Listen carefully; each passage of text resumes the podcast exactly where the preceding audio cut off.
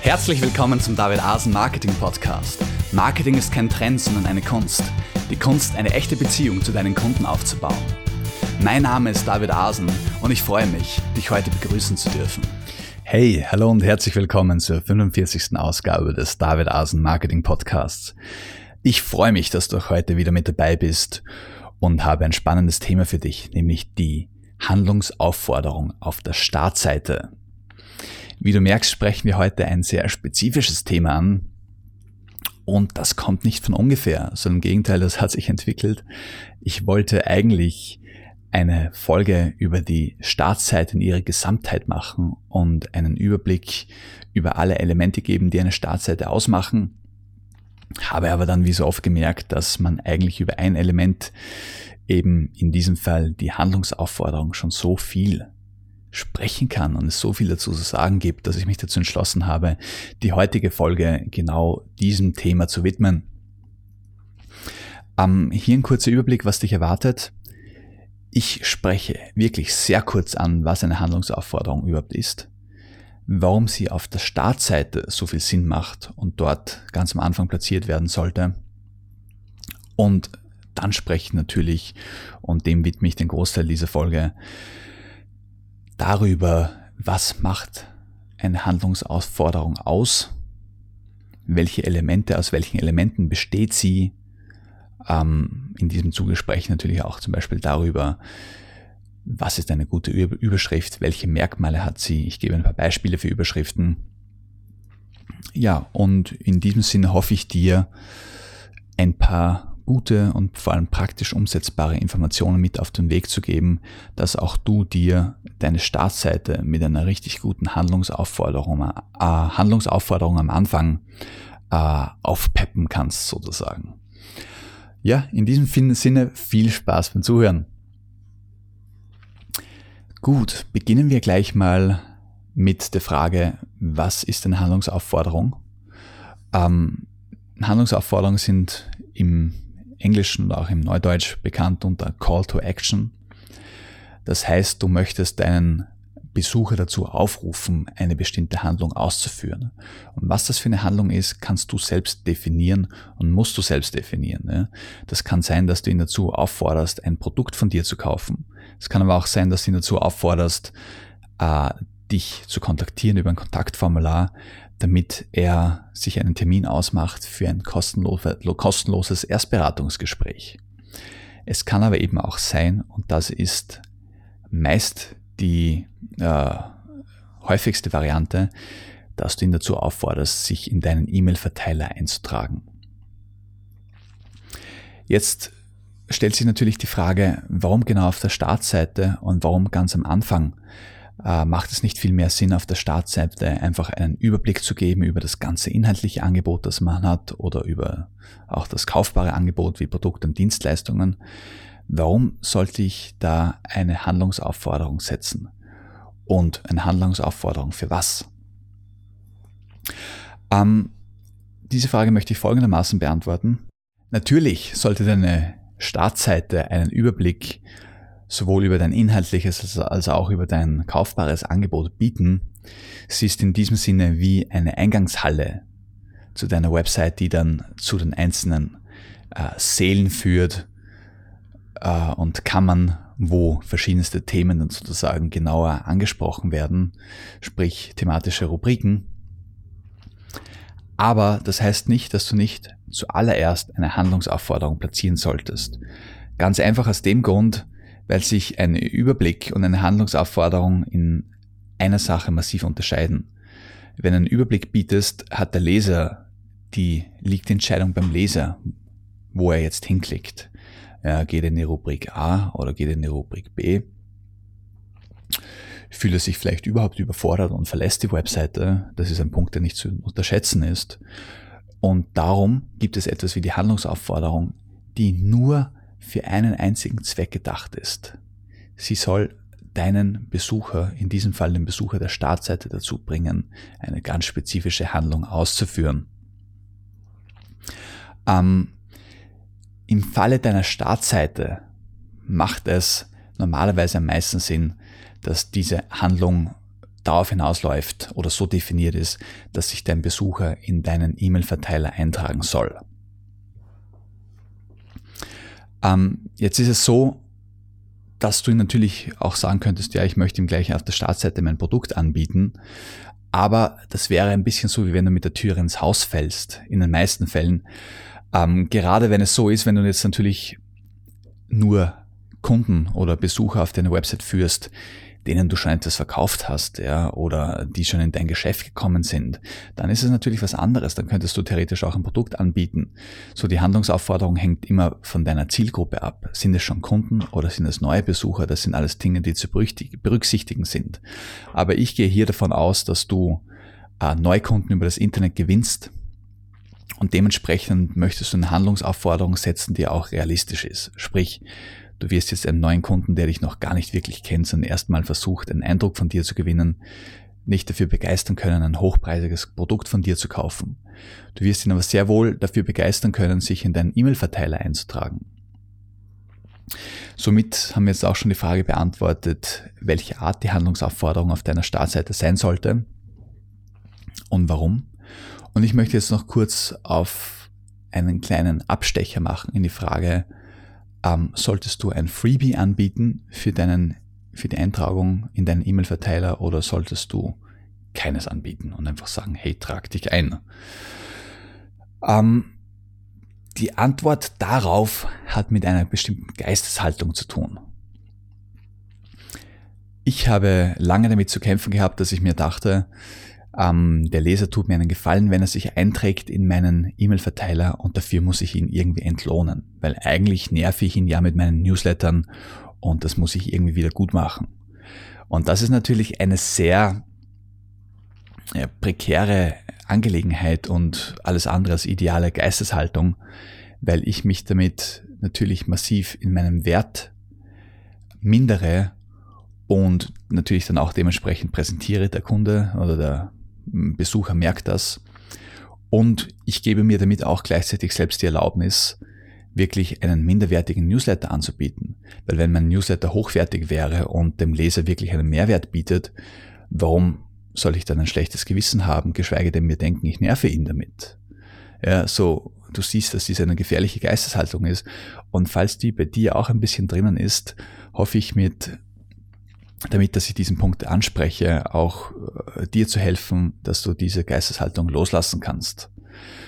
Ähm, wir wollen nämlich ganz im Gegenteil eine Geisteshaltung entwickeln, die darauf hinausläuft, dass wir verstehen, wir wollen dem Leser in unserem Newsletter einen Inhalt bieten und eine Relevanz und Lösungen, die so auf ihn zugeschnitten sind, dass er sich wirklich denkt, wow, bin ich froh, dass ich auf diesen Newsletter gestoßen bin. Wie habe ich ohne diesen Newsletter bisher leben können? Ja, also das ist, das ist das Gefühl, das wir mit unserem Newsletter im Leser äh, erreichen wollen, ja, oder entfachen wollen. Ähm, in diesem Sinne kann es völlig genug sein, wenn du deinen Leser nur dazu aufforderst, sich in deinen E-Mail-Verteiler einzutragen weil du weißt, dein Newsletter bietet Mehrwert. Jetzt, wenn du aber mal diese richtige Geisteshaltung hast, heißt das natürlich nicht, dass du nie mehr wieder ein Freebie oder einen kostenlosen Report oder ähnliches anbieten darfst. Ich wollte nur klarstellen, am Anfang ist diese Geist, am Anfang ist mal die Grundlage, nicht am Anfang, die Grundlage ist mal diese Geisteshaltung. Dein Newsletter bietet Mehrwert. Du bist dir dessen bewusst und Du bildest dir das natürlich nicht nur ein, sondern du arbeitest auch hart daran, diesen Mehrwert in deinem Newsletter wirklich zu bieten. Das ist natürlich klar. Wenn du jetzt aus irgendwelchen Gründen merkst, ja, ein kostenloser Report, eine PDF-Datei oder irgendein anderes Geschenk macht Sinn. Natürlich, setz das ein. Das ist nicht verboten. Ich sage nur, es ist kein Muss. Und schon gar nicht äh, dann, äh, wenn du glaubst, es ist notwendig, weil du sonst, ja, wie gesagt, ähm, deinen Kunden einfach nur nervst, dann solltest du es dir wirklich bleiben lassen und wirklich deine Geisteshaltung auch mal überlegen, denn das führt dann auf keinen Fall zum Ziel. Zwei weitere Gründe, warum gerade die Startseite so ideal ist für eine Handlungsaufforderung, sind die, dass die Startseite zum einen die meistbesuchte Seite deiner Website ist, zumindest in 90% der Fälle. Und dass viele Leute, die über eine Unterseite in deine Website einsteigen, danach noch die Startseite besuchen, weil sie sich von dieser erhoffen, sich einen Überblick und einen ersten Eindruck von dir bzw. deinem Unternehmen verschaffen zu können. Jetzt ist natürlich die Frage, was gibt es Besseres, mit dem sich dein Leser einen ersten Eindruck über dich verschaffen kann, als, als die Überschrift und einen kurzen erklärenden Absatz einer Handlungsaufforderung. Ja, weil genau diese zwei Aspekte der Handlungsaufforderung äh, wirst du so gestalten, darauf gehen wir noch ein, dass du wirklich in, mit wenigsten Worten genau vermittelst, wer du bist, warum du ideal für deinen Kunden bist und was er von dir bekommt. Das heißt, dir geht es um die Handlungsaufforderung, weil du ihn dazu bewegen möchtest, sich in Newsletter einzutragen, aber als positiven Nebeneffekt bekommt der Leser quasi so kurz und bündig äh, präsentiert, was du, was und wer du bist, wie es besser gar nicht haben könnte. Ja, der ganze Überblick, den du ihm auf deiner Website dann zu den einzelnen Rubriken, zu deinem Blog und Podcast und Produkten und so weiter alles anbietest, kann bei Weitem nicht so pointiert äh, erklären, um was es bei dir geht und warum du für den Kunden, für den Leser der Richtige bist. Das heißt, die Handlungsaufforderung erfüllt eigentlich genau das Bedürfnis bzw. die Erwartung des Kunden, sich einen Eindruck von dir verschaffen zu können. Voraussetzung ist natürlich, dass du die Handlungsaufforderung richtig gestaltest. Und damit sind wir jetzt auch schon mitten im Thema. Und ich möchte beginnen mit der grafischen Gestaltung der Handlungsaufforderung. Äh, es gibt hier nämlich zwei Möglichkeiten. Du kannst die Handlungsaufforderung so gestalten, dass sie den ganzen sichtbaren Bereich einnimmt oder nur einen Teil davon. Äh, wenn du sie so gestaltest, dass nur ein Teil von ihr eingenommen wird, ergibt sich daraus natürlich logischerweise, dass der Besucher sieht, dass es auch noch andere Elemente auf dieser Startseite gibt. Und wenn du meine Startseite auf david-asen-marketing.de besuchst, ist es momentan zum Beispiel noch so, dass der Besucher oben die Handlungsaufforderung hat, lade dir den kostenlosen Report herunter und darunter aber sieht, aha, das sind noch einzelne Elemente, die mein inhaltliches Angebot präsentieren, nämlich meinen Blog, meinen Podcast und dann auch meine Dienstleistungen. Ähm, andere Websites wie beispielsweise der Affenblog äh, sind dazu übergegangen, die den ganzen sichtbaren Bereich nur für die Handlungsaufforderung zu nutzen. Und der Gedanke dahinter ist, dass auf diese Art und Weise nichts mehr von der Handlungsaufforderung selbst ablenkt. Ja. Und das ist ein Punkt, der nicht zu unterschätzen ist. Denn wenn irgendein anderes Element im sichtbaren Bereich liegt, äh, ist es, kann es wirklich eine Ablenkung sein. Ja? Und die Überlegung dahinter ist, dass man dem User klar macht, hey, es gibt noch was anderes auf dieser Website als die Handlungsaufforderung. Sprich, so eine Art Einladung, scroll ein bisschen runter, dann siehst du, dass es hier weitergeht. Hier sind aber zwei Punkte zu beachten. Möchte ich, dass der Leser runterscrollt und sieht, dass es mehr gibt, oder möchte ich, dass er sich in meinen E-Mail-Newsletter einträgt? Ähm, es ist nicht so, dass jetzt das eine oder das, das eine falsch ist und das andere richtig. Ich muss es nur wissen, was ich möchte. Aber ich sage, in den meisten Fällen äh, ist es voll, voll, völlig in Ordnung und macht es mehr Sinn, wenn ich die Handlungsaufforderung über den ganzen sichtbaren Bereich verteile, damit es wirklich keine Ablenkung gibt. Und jeder, der diese Handlungsaufforderung nicht wahrnehmen will, weiß, er kann runterscrollen und findet dort weitere Inhalte auf der Startseite. Beziehungsweise ähm, ist es so, wenn er die Handlungsaufforderung nicht wahrnehmen will, weil er sich nicht angesprochen fühlt, dann wird er sich von anderen Inhalten auf meiner Webseite meist auch nicht angesprochen fühlen. Ja, wobei genau das auch die Angst ist und durchaus auch meine Überlegung zum Beispiel damals bei der Gestaltung meiner Startseite war, dass ich sage, okay, was ist, wenn er sich keinen kostenlosen Report runterladen möchte, dann sieht er zumindest noch im sichtbaren Bereich gleich, dass ich auch beispielsweise einen Podcast anbiete und vielleicht interessiert ihn das. Hier sage ich dazu, ist definitiv ein Gedanke, der Sinn macht und eine Überlegung wert sein sollte. Hier hilft dann im Endeffekt auch Testen. Ja. Das heißt, ich kann zum Beispiel schauen, ja, wenn ich jetzt sichtbare Elemente äh, im sichtbaren Bereich andere Elemente außer der Handlungsaufforderung platziere, drückt sich, wirkt sich das sehr negativ auf meine Eintragungsraten in meinen Newsletter auf, aus. Und wenn das der Fall ist, kann ich dann zum Beispiel sagen, okay, ich strecke die Handlungsaufforderung auf den gesamten sichtbaren Bereich.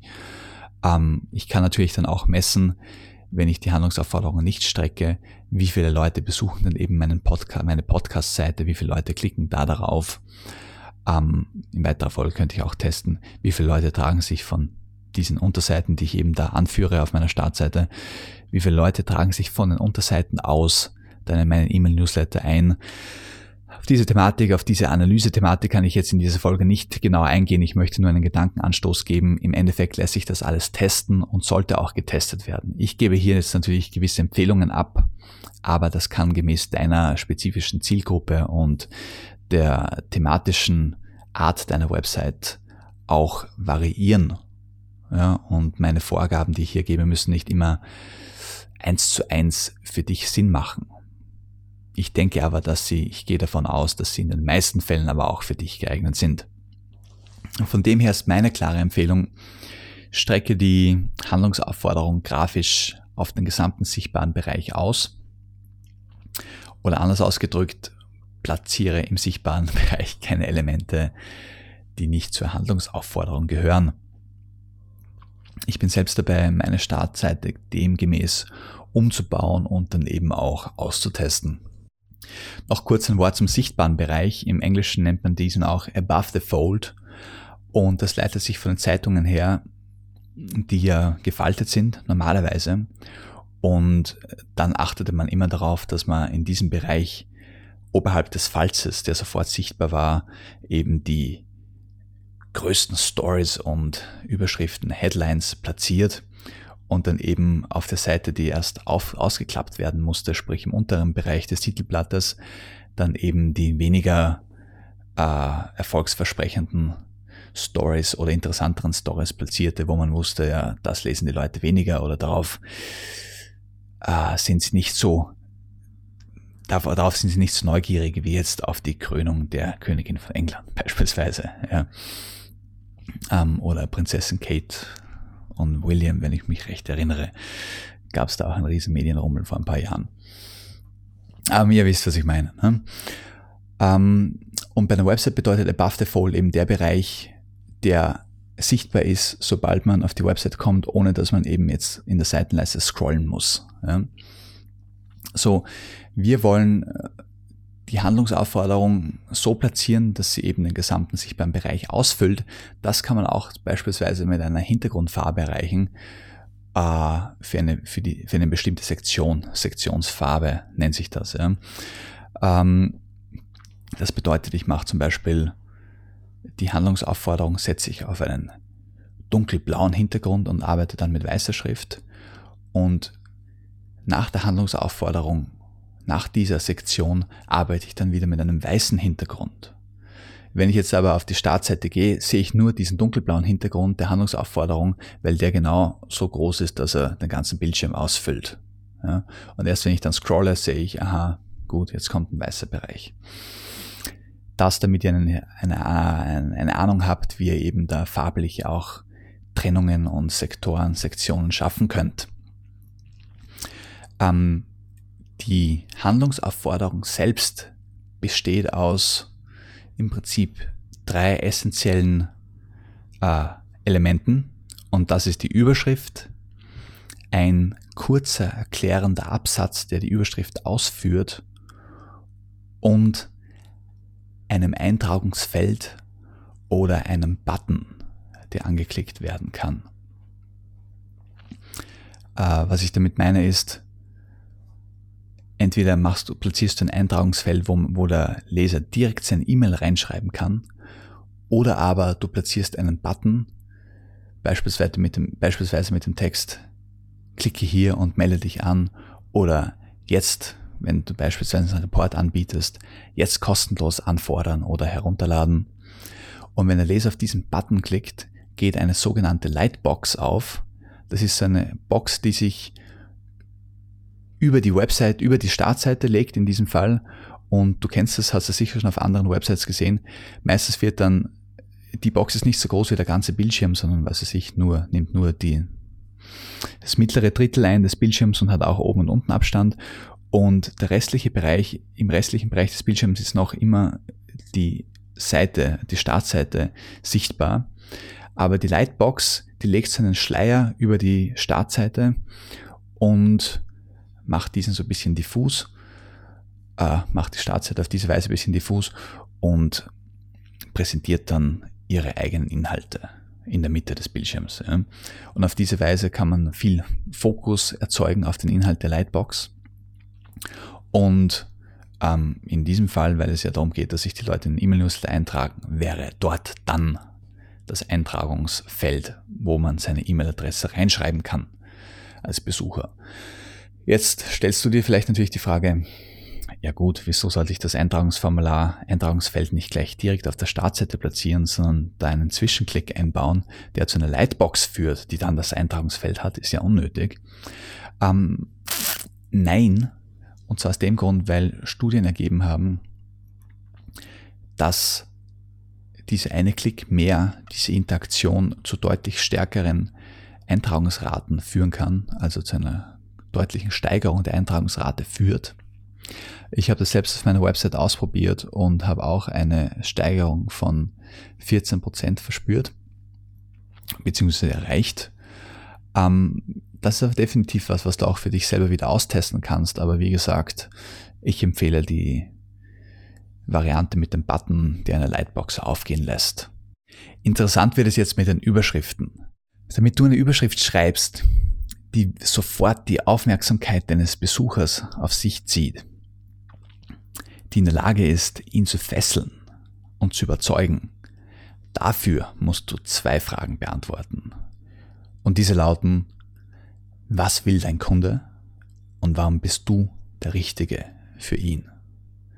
Wenn du diese zwei Fragen beantworten kannst, dann kannst du eine tolle Überschrift schreiben, die genau diese Antworten auch äh, vermittelt. Jetzt ist es generell so, dass eine gute Überschrift Neugierde oder Begehrlichkeit weckt oder eben einen Nutzen verspricht. Und einen Nutzen sollte sie auch nicht einfach so versprechen, sondern sie sollte ihn, sie sollte suggerieren, dass der Nutzen mit möglichst wenig Aufwand und sehr einfach erreicht werden kann. Aber was ich damit meine ist, die Überschrift in 60 Schritten zur eigenen Website kommt sicher nicht so gut an wie die Überschrift in fünf einfachen Schritten zur eigenen Website. Dessen kannst du dir sicher sein. Um Aufmerksamkeit zu erzeugen, muss deine Überschrift auch nicht alle möglichen Kriterien erfüllen, also neugierig machen und eine Begehrlichkeit wecken und einen Nutzen versprechen und noch genau die Philosophie deiner Firma äh, kommunizieren. Nein, sie muss, du kannst dich eines dieser Elemente oder dieser Werkzeuge bedienen, um Aufmerksamkeit erzeugen. Also du musst nicht alles in eine Überschrift reinpacken, denn das führt meistens nur dazu, dass sie ihre Stärke verliert und letztendlich gar nichts mehr aussagt. Ja. Also du kannst Neugierde wecken, indem du beispielsweise sagst, drei unglaubliche Strategien, mit denen ich meinen Umsatz in einem Monat verdoppelte. Du kannst auch eine Begehrlichkeit wecken, indem du sagst, finde deinen Traumpartner innerhalb von vier Wochen. Ja, oder ein bisschen weniger reißerisch, nie wieder Rückenschmerzen Fünf einfache Übungen, wie du deine Muskeln entspannst und deinen Rücken stärkst. Du kannst auch ganz einfach einen Nutzen versprechen, also ganz schlicht in diesem Fall, indem du beispielsweise sagst, fünf einfache Schritte in fünf einfachen Schritten zur eigenen gewinnbringenden Website. Ja. So wie du aus diesen drei Beispielen siehst, überlappen sich viele Dinge natürlich. Eine Überschrift kann sofort, äh, kann sowohl Neugierde erzeugen, als auch einen Nutzen versprechen, als auch eine Begehrlichkeit wecken äh, sie kann alle drei Dinge gleichzeitig tun. Sie kann sich aber auch auf eines dieser Dinge mehr fokussieren oder eine, einen dieser Aspekte völlig außer Acht lassen. Ähm, wie gesagt, versuch nicht alles in eine Überschrift reinzupacken. Sie muss nicht alle diese drei Faktoren abdecken, aber sie muss einen von ihnen erfüllen, ganz einfach deshalb, damit sie in der Lage ist, Aufmerksamkeit zu erzeugen. Das ist das Endziel. Sobald sie Aufmerksamkeit erzeugt, ist schon viel getan. Denn dann hast du noch die Möglichkeit, dass du einen weiteren Absatz unter der Überschrift platzierst, der das, was du sagst, noch eine Spur ausführt. Ich wähle für diesen Fall als Beispiel die Überschrift in fünf einfachen Schritten zur eigenen gewinnbringenden Website und entwerfe jetzt mal einen weiterführenden Absatz dazu. Von der Planung über die technische Umsetzung bis zum erfolgreichen Verkauf lerne in einer ganzheitlichen Strategie von A bis Z, wie du eine erfolgreiche Website aufbaust. Trete über 10.000 zufriedenen Website-Besitzern bei. Ganz ehrlich könnte man diesen Absatz sogar noch etwas kürzen, aber ich belasse es jetzt mal dabei, weil er einige der wichtigsten Punkte auflistet äh, oder aufzeigt, auf die du achten musst, wenn du selbst einen solchen Absatz entwirfst. Und die möchte ich dir jetzt im Folgenden erklären. Also der erste Punkt ist, dass dieser Absatz nahtlos den Inhalt der Überschrift aufgreift und weiter ausführt. Und zwar spricht er eben im Detail von der Planung der technischen Umsetzung bis hin zum erfolgreichen Verkauf, wo er auch wieder einen Bogen schließt zu einem Ziel, das jeder möchte, nämlich den erfolgreichen Verkauf. Also das ist auch ist psychologisch ganz geschickt gemacht. Dann geht er noch weiter und spricht von einer ganzheitlichen Strategie äh, von A bis Z, was bedeutet, dass der Leser wirklich bei Null abgeholt wird, sprich bei A. Ähm, und das impliziert natürlich auch, dass der Leser nichts weiteres mehr braucht. Es ist ganzheitlich, es geht von A bis Z. Äh, ganz faszinierend finde ich aber den zweiten Punkt, nämlich das sogenannte Trust-Element, welches der Satz ist, trete über 10.000 zufriedenen Website-Besitzern bei. Die Frage ist nämlich immer, wenn ich etwas anpreise, egal ob das, selbst wenn es nur mein kostenloser E-Mail-Newsletter ist, äh, wenn ich in blumigen Worte über, mein, über die Vorteile meines eigenen Angebotes oder E-Mail-Newsletters rede, hat ein Leser, der mich noch nicht kennt, keinen Grund, mir zu glauben. Wenn ich jetzt aber 10.000 zufriedene Leser vorweisen kann, ist das doch ein sehr starkes Argument, dass mein Newsletter oder mein inhaltliches Angebot Qualität haben muss. Sonst würde ich keine 10.000 zufriedenen Leser haben. Wobei das Zufrieden jetzt natürlich von mir eingefügt wird, ist klar. Aber ich, im Normalfall sollte man auch davon ausgehen können, dass die eigenen Website, all die eigenen Newsletter-Leser auch zufrieden sind, sonst würden sie abbestellen. Das nur so am Rande. Und der dritte Punkt ist die Handlungsaufforderung. Und zwar rhetorisch, sprich in der Wortwahl umgesetzt. Und das ist ein ganz wichtiger Punkt. Wir sprechen jetzt die ganze Zeit in dieser Folge schon von einer Handlungsaufforderung. Jetzt wäre es schade, wenn wir das nicht auch wirklich verbal zum Ausdruck bringen. Und genau das macht der letzte Satz. Er sagt, trete über 10.000 zufriedenen Website-Besitzern bei. Das ist eine aktive Aufforderung. Tu etwas. Trete bei. Und diese Aufforderung kann man noch verstärken, indem man eben dann den Button, äh, wo der Leser draufklicken muss, um zum Eingabefeld für die E-Mail-Adresse zu gelangen, auch aktiv gestaltet, indem man eben zum Beispiel schreibt, jetzt herunterladen oder jetzt anfordern. Ähm, oder du kannst sogar schreiben, klicke hier. Ja, also wirklich aktiv formulieren. Das ist in diesem Fall wichtig. Nun, wir haben soweit äh, die wichtigsten Punkte zur Handlungsaufforderung angesprochen. Wir haben uns gefragt, was ist eine Handlungsaufforderung? Wir haben die Frage beantwortet, welche Handlungsaufforderung im Normalfall für deine Startseite Sinn macht.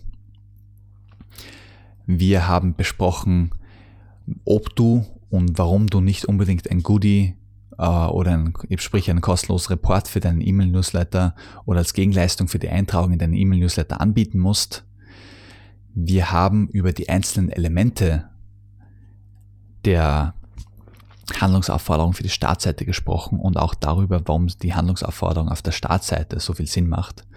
Wir haben darüber gesprochen, dass du, dass meine Empfehlung dahingehend lautet, dass du die Handlungsaufforderung über den gesamten sichtbaren Bereich der Startseite strecken solltest oder platzieren solltest Und wir haben jetzt über verschiedene Möglichkeiten der Überschriften gesprochen. Ich habe dir drei Beispiele gegeben, falls du dich erinnerst. Zusammenfassend sage ich nochmal, die Überschriften sollten Aufmerksamkeit wecken, entweder durch Neugierde, indem sie einen Nutzen versprechen, der möglichst einfach zu erreichen ist, oder indem sie eine Begehrlichkeit wecken. Und ein Punkt, den ich noch gar nicht angeführt habe, mir jetzt für den, für den Schluss aufgehoben habe, gute Überschriften selektieren. Und das ist für dich äh, besonders wichtig und eigentlich sogar eine Erleichterung. Wir neigen nämlich dazu, gerade wenn wir Überschriften schreiben, äh, bei dem Punkt zu stecken, dass wir nicht wissen, wie wir schreiben sollen, damit wir möglichst viele Menschen erreichen. Der Punkt ist der, was wir in diesem Moment vergessen. Das ist ein Eigentor, dass wir uns schießen mit diesem Gedanken. Wir können nämlich gar nicht möglichst viele Menschen erreichen, weil wenn wir, oder alle erreichen, sagen wir so, weil wenn wir alle erreichen wollten, erreichen wir niemanden.